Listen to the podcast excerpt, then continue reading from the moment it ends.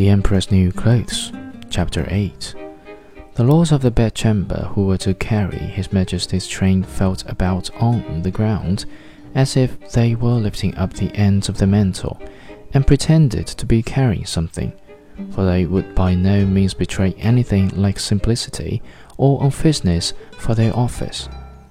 So now the emperor walked under his high canopy in the midst of the procession through the streets of his capital, and all the people standing by and those at the windows cried out, Oh, how beautiful are our emperor's new clothes!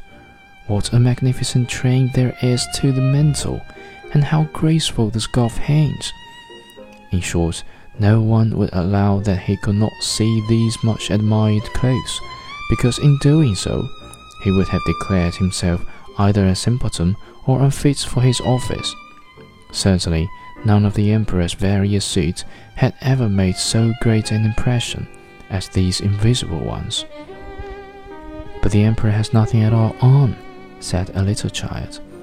Listen to the voice of innocence, exclaimed his father, and what the child had said was whispered from one to another. But he has nothing at all on. At last cried out all the people. The emperor was vexed, for he knew that the people were right.